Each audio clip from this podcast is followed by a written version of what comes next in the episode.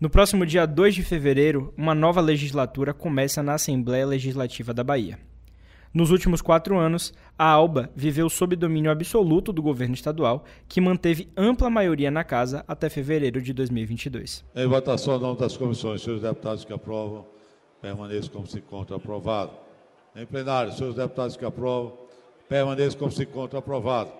É, próximo requerimento, aprovado o projeto 24693 de 2022. O ciclo foi marcado pela pandemia de Covid-19, em que os deputados estaduais foram fundamentais para viabilizar ações do Estado no combate à proliferação do vírus. Ao mesmo tempo, o período marcou uma menor atuação da Casa em outras pautas políticas, também importantes para a população. Nada mais havendo, declaro encerrada a presente sessão. É, que Deus abençoe a todos, que tenham um final de semana, final de ano em paz. Um feliz 2023 para todos os brasileiros, para todos os baianos. O terceiro turno dessa semana traz, a partir de agora, a retrospectiva da legislatura 2019-2022 da Assembleia Legislativa, com todas as muitas mudanças que ocorreram no período. Começa agora o terceiro turno. Um bate-papo sobre a política da Bahia e do Brasil.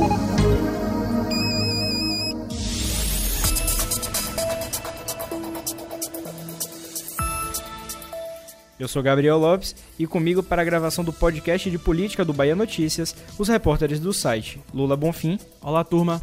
E Anderson Ramos. E aí, galera, tudo bem com vocês? Pois é, meus queridos, a gente está chegando aí ao final de mais um ciclo de quatro anos na Assembleia Legislativa da Bahia, a famosa ALBA. A gente sabe aí que o mandato legislativo começa todo dia 1 de fevereiro, com o dia 2, é claro, marcando o início oficial da legislatura dos trabalhos no Legislativo Estadual. Mas isso ocorre em qualquer âmbito, não é só no estadual. Então, no federal, no estadual e também no municipal ocorre dessa maneira.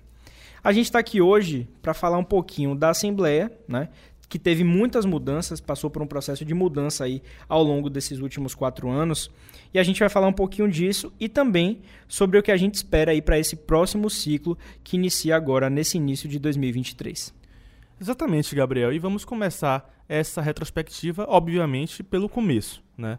Lá em 1 de fevereiro de 2019, teve início a 19 legislatura da ALBA, empossando 63 deputados estaduais. A cerimônia de posse, que estava marcada para começar às 9h30 daquele dia, acabou atrasando. Pois é, já começou assim, né? A deputada novata Talita Oliveira, eleita na onda do bolsonarismo pelo antigo PSL, se atrasou, não chegou no horário combinado. Mas nada que não pudesse ser contornado, né? Ela chegou, se apresentou e a posse ocorreu sem problemas. No mesmo dia, em uma outra sessão do mesmo plenário, os deputados estaduais recém-possados elegeram Nelson Leal, do PP, como presidente da casa. Ele obteve 62 votos dos 63 deputados, com exceção aí do deputado Hilton Coelho, do PSOL, que tradicionalmente se apresenta como alternativa. E é sobre o mandato de Nelson Leal que falaremos agora. O, o mandato de Nelson Leal foi até tranquilo, né?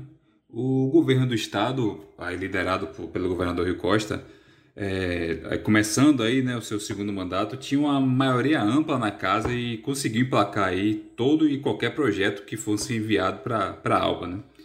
O que chamou a atenção da gente, né, sem dúvida, foi a PEC estadual da reforma da Previdência, que foi enviada aí por Rui para a Alba já no final de 2019 e foi aprovada em 31 de janeiro de 2020 com direito à invasão de manifestantes no plenário da casa, presença da tropa de choque da Polícia Militar. Foi uma confusão terrível. Eu estava lá naquele dia, apanhei e tudo mais. Foi um é, um, é uma situação que eu não gostaria de lembrar, não gostaria de estar lá, sinceramente.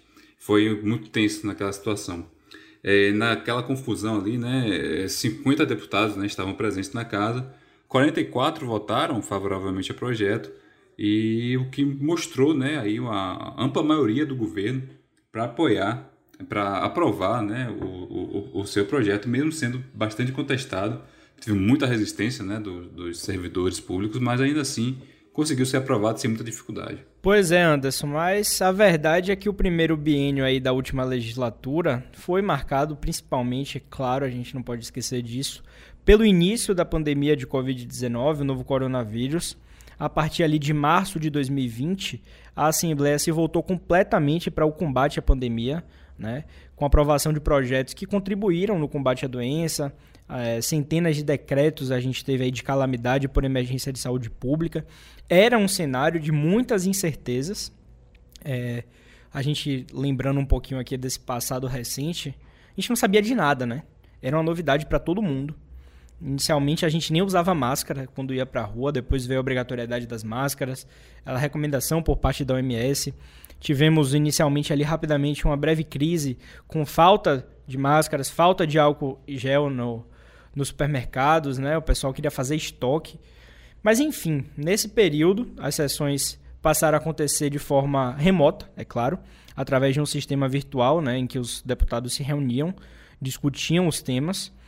Apesar disso, a frequência do trabalho na Assembleia diminuiu, né? A gente pode dizer que isso é natural, né? De, teve esse efeito mesmo durante a pandemia.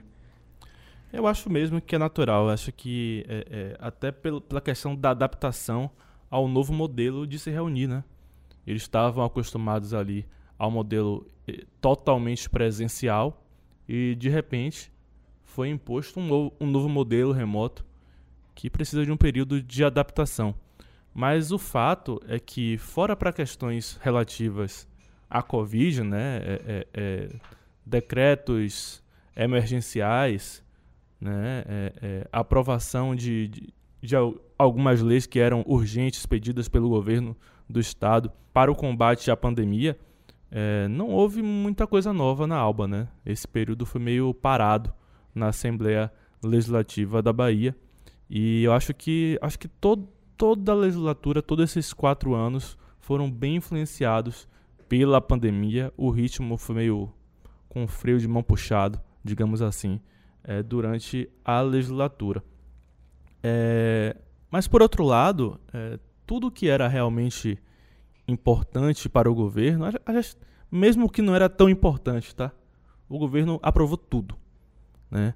Ao menos nesse período aí de, de Nelson Leal, uma maioria muito grande, eram 43 deputados governistas contra 20 oposicionistas, né? Então é, era um, um atropelo na Alba. Com a mão nas costas. É, vocês ouviram aí no início do episódio é, algumas votações. Eu, eu coloquei umas falas de Adolfo, né? Que Adolfo é, é, coloca em votação nas comissões, primeiro turno em plenário e segundo turno em plenário, e isso tudo acontece em 20 segundos. Tá? Acontece em 20 segundos, sem muita resistência, as coisas simplesmente são atropeladas na alba aí com muita tranquilidade pelo governo do estado. É... Mas eu, eu queria entender qual é a avaliação que vocês têm aqui é, da gestão de Nelson Leal na Alba, né? Ele é, é, até tentou, inclusive, né? A gente vai falar um pouco mais disso é, é, nos bastidores aí, uma, alguma possibilidade dele mudar as regras do jogo para tentar uma reeleição. Chegou a ter apoio de um ou outro deputado para isso acabou não acontecendo. Mas eu queria entender qual é a avaliação que vocês fazem é, é, da gestão de Nelson Leal na Assembleia Legislativa da Bahia. Nelson Leal foi o que o sobrenome dele mesmo diz, né? Ao contrário aí de, do, de Zeca de Afonso. É, ele foi bem leal, né? foi bem leal ao governo, né? É, a avaliação dele aí foi, foi muito positiva, né? É, Rui aprovou o trabalho dele, né? E, e, tanto é que, vamos dizer assim, que depois dele, dele ter saído da, do, da presidência da ALBA, ele foi é, convocado para ser secretário de Rui, né? Numa parte importantíssima, né? Que é a Secretaria de Desenvolvimento Econômico, não é isso? Isso. E, e ele se aproximou muito de Rui Costa, né?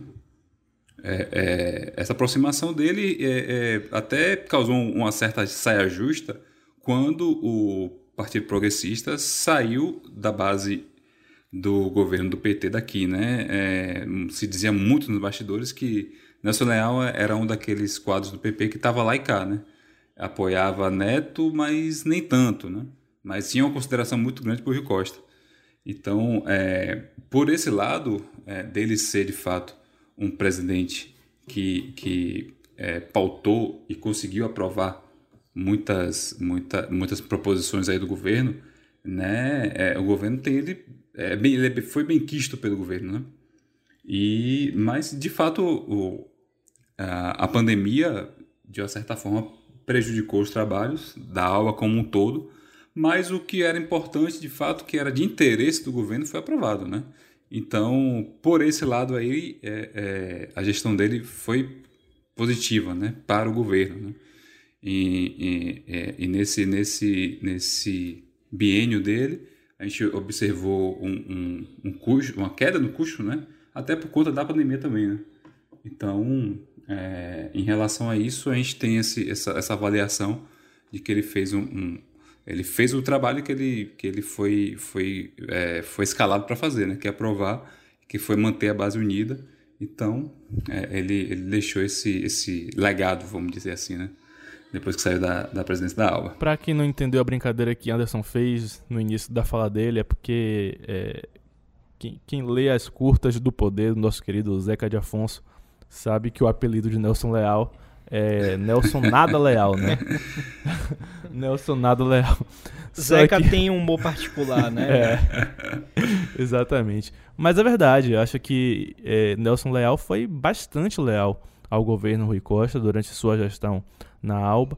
E é, é, eu acho até que a Alba perdeu bastante da sua independência ali, né? Se é que tinha alguma independência mas é, é, ficou muito. É, a gestão na Alba ficou muito ligada a um, como se fosse um braço do governo do estado no legislativo. Eu acho que isso é negativo, é ruim. Essa é minha avaliação. E é, eu vou falar um pouco melhor disso depois.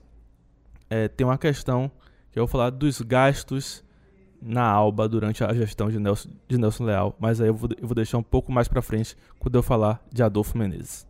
E é isso, mesmo com possíveis críticas que eu posso fazer aqui à gestão de Nelson Leal na Alba, a verdade é que ele tinha um apoio quase que absoluto da casa.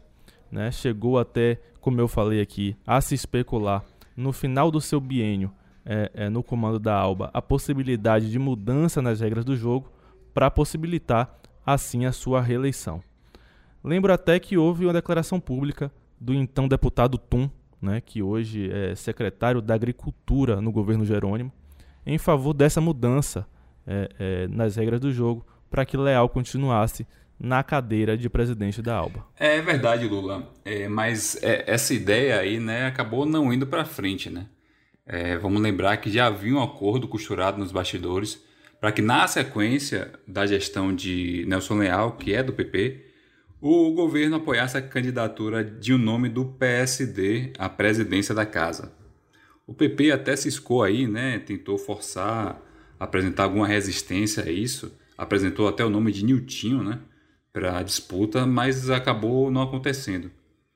Adolfo Menezes, do PSD, com as bênçãos aí do governador Rui Costa e do senador Otto Alencar, foi escolhido em fevereiro de 2021 para dar sequência aos trabalhos.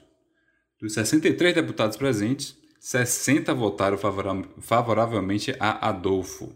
Mais uma vez, Ito Coelho se lançou como alternativa, mas recebeu apenas o próprio voto. E outros dois parlamentares se abstiveram. Hilton Coelho aí quase como a resistência, né? É é o lobo solitário aí nesse papel de oposição a tudo. E vai ser a, a, a resistência mais uma vez, tá? Ele vai ser de novo a resistência à candidatura de Adolfo Menezes neste, neste ano. Adolfo já conta com isso, tá? Quando eu entrevistei com ele, quando eu falei com ele há mais ou menos um mês, ele comentou isso. Ele falou: Ó, eu acho que eu vou ter todos os votos da casa, menos o do deputado Hilton, que sempre marca a posição aí do pessoal, enfim. enfim. Pois é, e aí Anderson falava dessa tranquilidade, né? Essa tranquilidade na eleição de Adolfo Menezes. Governista, assim como Nelson Leal, demonstrou mais uma vez, é claro, a força do governo do Estado dentro da ALBA. Recentemente a gente até conversou com o ex-líder do PT na Assembleia, é, o deputado Osni Cardoso, aqui durante uma entrevista com o Fernando Duarte no projeto Prisma, e ele falou justamente sobre essa questão é, da vontade do executivo se impondo sobre a casa, né, sobre os trabalhos do legislativo. Então é meio que o que o executivo quer, o que o governo do estado quer, acontece, né? Ainda mais com essa maioria, com, com essa larga é, folga que eles têm na casa. Eu acho isso interessante, porque às vezes coloca até o papel do legislativo em segundo plano. Né? Os deputados têm que fazer mesmo papel de vigilância é, em relação ao, ao Isso Estado. é ruim para a democracia, né? Muito é, ruim. É bem ruim. É, é, eu acho que é, o legislativo precisa ser forte para ser o suficiente independente, tá? Ele precisa ser independente para fiscalizar o governo. Com sabe? certeza. Um dos papéis do, do legislativo é fiscalizar É o uma governo. prerrogativa, né? Se ele não for independente, ele não consegue cumprir esse papel que é fundamental para a democracia no Brasil e em qualquer país que se queira democrático no mundo. E aí a gestão de Rui Costa, Lula, passou todo o ano de 2021 sem enfrentar resistência na aprovação de seus interesses aqui, né, no legislativo baiano. O governo seguiu com ampla maioria, como eu falei, né, até que um fator que estava ali rondando entrasse em campo. Quem consegue aí lembrar? Quem sabe aí o que é que eu tô falando aqui? A eleição, é claro, né? Sempre a eleição. Querendo ou não, a gente é, passa aqui as semanas falando sobre política e tal, mas é, é sempre visando o próximo processo eleitoral. O processo A eleitoral. cada dois seguinte, anos. né? Eu lembro que eu conversei com, com o presidente do, do PT, Eden Valadares, e fiz uma pergunta para ele umas duas semanas após é, o resultado das eleições estaduais. Eu perguntei sobre as eleições de 2024 para ele, né? Aí ele deu risada e falou: Ó, só tem um tipo de gente que gosta mais de, de eleição do que político. É Jornalista. jornalista de política, bicho. Vocês gostam de eleição demais. né? Enfim, querendo ou não, é, esse universo da política ele gira em torno da eleição e a abertura da janela partidária em fevereiro de 2022, que é um ano eleitoral, foi um ano eleitoral, mudou a configuração da Assembleia, né? Mobilizados por uma expectativa de vitória do oposicionista ACM Neto, muita gente deixou a base governista e caminhou para a oposição naquele período. né? Além disso, o próprio PP do então governador João Leão rompeu com Rui Costa e passou a se dizer primeiro independente né? e depois se juntou à oposição eh, ao governo do estado. No intervalo muito curto, viu? Intervalo curtíssimo, curtíssimo. Três Foi- dias. Foi só Rui dar uma, dar uma, dar uma declaração interior do estado pesada aí que eles mudaram.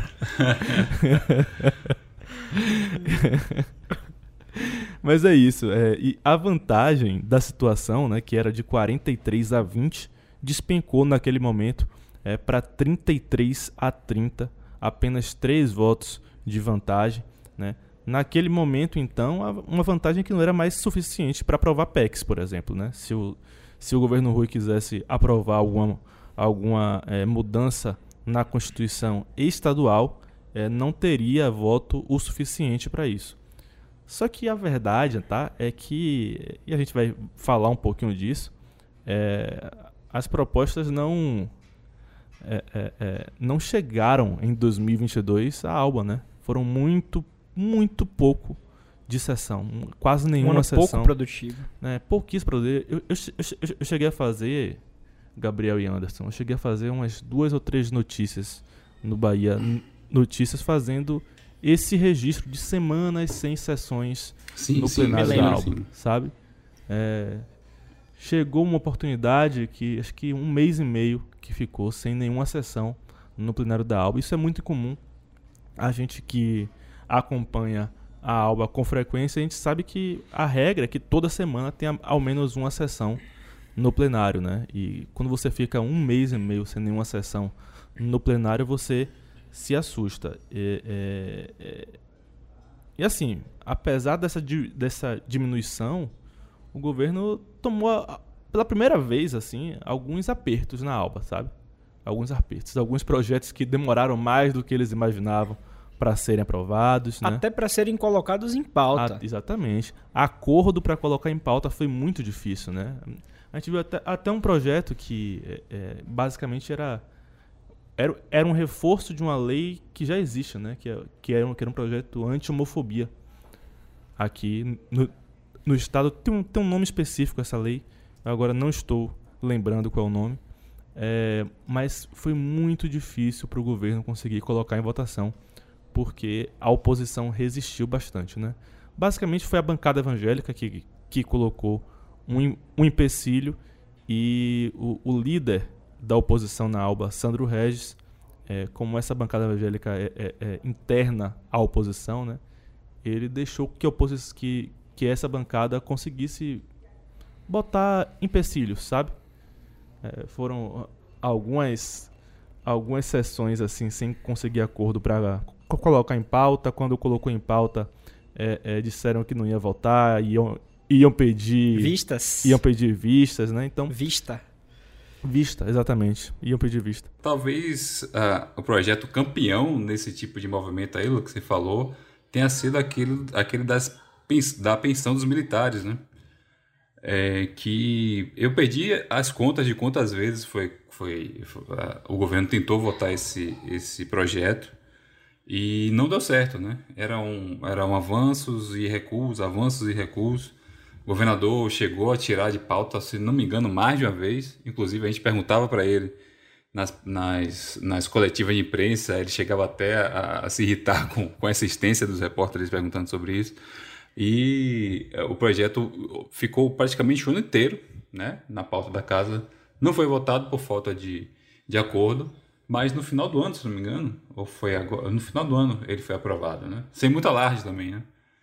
É, e, e, e é, esse é o exemplo perfeito né, do, do que você falou aí. Fora outros, outros projetos também polêmicos que, que ficaram para depois da eleição, né? É, e aí depois da eleição também o, o trator passou de vez, né? mas até a eleição de fato teve, teve uma dificuldade aí para o governo aprovar alguns, alguns projetos de importância. Era o que eu ia falar, né, Anderson? Tipo, aumentou a dificuldade, mas ainda assim o governo não deixou de aprovar o que interessava para ele aprovar, né? Houve um pouco mais de demora, digamos assim, para conseguir os acordos, mas tudo aconteceu no final da forma como o governo queria. E foi um pouco disso que Ogni falou aqui, que, que Gabriel trouxe. É, uma outra mudança que eu queria destacar, pessoal, é, do, nesse mandato de Adolfo Menezes, foi a adoção do modelo híbrido, né? É, é, a maioria das sessões que ocorreram ocorreram de forma híbrida, parte presencial, parte remota, né? Inclusive eu que cubro aí a, a Alba, né, desde 2021, tem deputado estadual que eu não vi, tá? Eu não vi. Quando ele compareceu na sessão, ele compareceu de forma remota. Então, alguns deputados e deputadas eu não cheguei a ver nos corredores da Alba em momento nenhum. Outros eu vi com muita frequência, tá? Eu vou dar o exemplo aqui do deputado Tiago Correia. Para mim, foi um destaque importante aí da oposição. O líder do governo, Rosenberg, também muito presente, sempre é, atuante mas eu não posso dizer o mesmo do líder da oposição durante essa gestão, Sandro Regis. Sandro Regis, é, é, especialmente no ano eleitoral, faltou bastante, né? É, foi muitas vezes substituído pelo próprio Tiago Correia, por Alan Sanches, né? algumas vezes até por Paulo Câmara. Foi muito substituído por falta, tá? Esteve diversas vezes viajando em campanha, em conversas no interior do estado é, é, ele, ele, tem negócios aí é, é, é, no interior do estado, foi cuidar da sua, da sua fazenda e durante várias sessões que a oposição precisou de algum nível de organização, ele não estava lá para organizar a sua bancada. Eu acho que isso merecia ser destacado. Outra coisa, meus queridos, que, que chamou bastante atenção aí nessa legislatura foi a quantidade de mudanças né, que aconteceram aí nesse período. É, já falamos aqui sobre a ida do PP para a oposição e sobre a mudança de posicionamento de alguns deputados, mas também é, houve cassações de mandato. Né? O Tribunal Superior Eleitoral, por exemplo, cassou só em 2020 três parlamentares estaduais. O ex-líder da oposição, Tagino Machado, à época do DEM, Marcel Moraes, do PSDB, e Pastor Tom, eleito pelo, Demo, pelo Patriota. Nos lugares deles, uh, assumiram os deputados Ângelo Almeida, do PSB, Tiago Correia, do PSDB, e Josafá Marinho, do Patriota.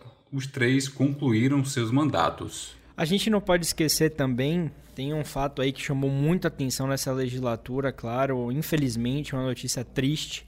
Né? O deputado João Isidório, filho do deputado federal Pastor Sargento Isidório, que faleceu em 2021 é, ele acabou se afogando nas águas da Baía de Todos os Santos, ali na região de Madre de Deus. É, infelizmente, uma fatalidade, um episódio triste. Para o lugar dele, assumiu o primeiro suplente Reinaldo Braga, do PL, e depois o suplente Luiz Augusto, que é do PP.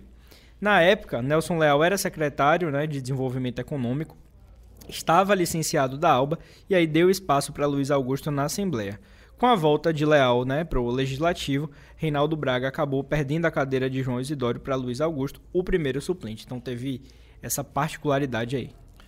E para finalizar, eu queria falar um pouco aqui é, da renovação de mandato. Né? A gente teve eleições em outubro e é importante a gente dizer que mais de 60% dos deputados renovaram seus mandatos para a legislatura que se inicia na próxima semana. Né?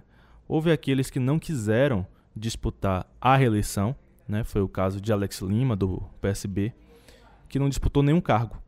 Ele decidiu não disputar nenhum cargo eletivo em 2022. Agora ele tá para cima e para baixo aí com o Rui, viu? Viu?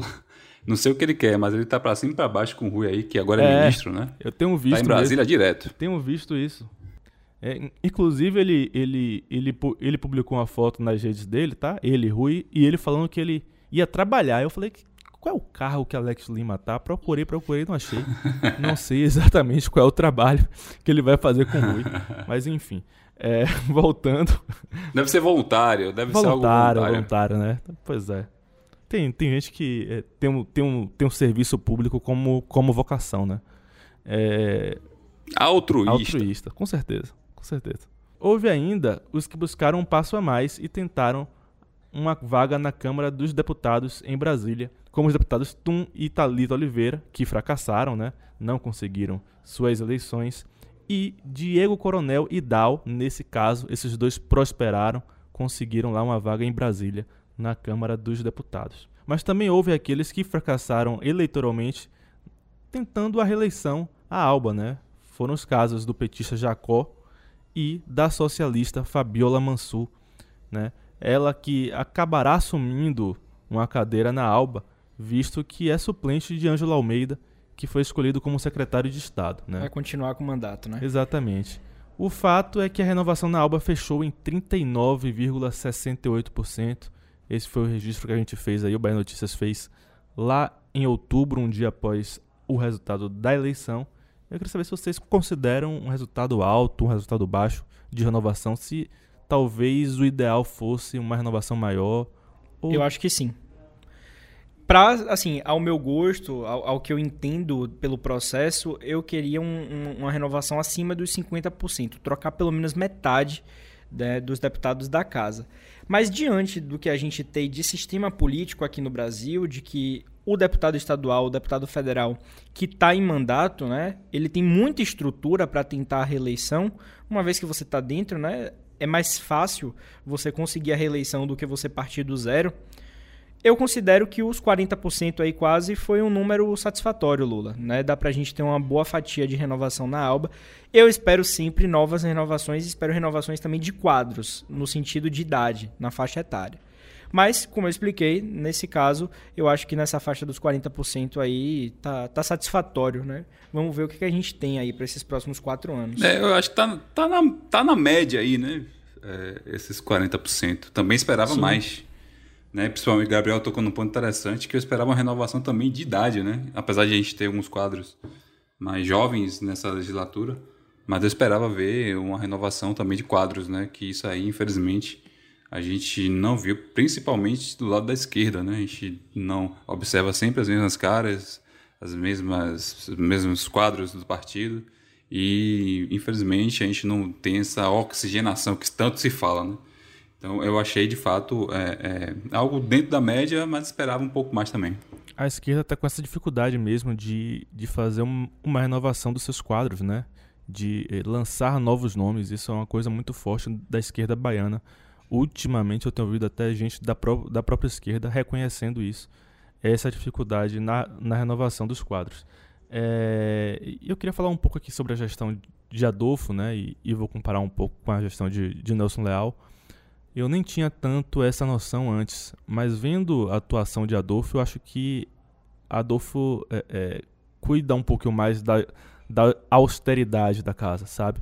É muito difícil Adolfo liberar dinheiro. O negócio é mais difícil com ele. Inclusive, os servidores estão indignados porque alguns benefícios que eles costumavam receber nas outras gestões, Adolfo cortou, né? O abono aí de final de ano, por exemplo, a Adolfo falou, ó, o Brasil tá passando dificuldade, tem gente passando fome, né? Não cabe a mim aqui pegar dinheiro público para dar do nada ao servidor. Não vou fazer isso. É, isso está incomodando bastante os servidores é, legislativos lá, lá na Alba. É, e aí, quando eu comparo com a gestão de Nelson Leal, eu, eu vejo que Nelson era muito mais mão aberta. Eu fiz até um, uma, uma reportagem há alguns meses falando é, dos gastos onde o governo do estado bota dinheiro e o quanto que isso aumentou o, o investimento no, no legislativo durante a gestão de Nelson Leal. Aumentou bastante. E aí, quando você olha as gestões de Adolfo, dá uma segurada nesse crescimento, mais ou menos mantém ali dentro da questão inflacionária. Adolfo ele tem esse maior cuidado com o dinheiro público. E tem uma questão, tá? Apesar de aprovar tudo, tá? A Alba continua aprovando tudo do governo, mas Adolfo tem reclamado bastante do orçamento, tá? Sempre que o governo manda o orçamento, ele fala: Ó, esse orçamento aqui é fictício, tá? Eu não sei quando é que vai ser que isso vai mudar, mas precisa mudar, porque a gente está aprovando aqui uma coisa que a gente sabe que vai mudar lá na frente.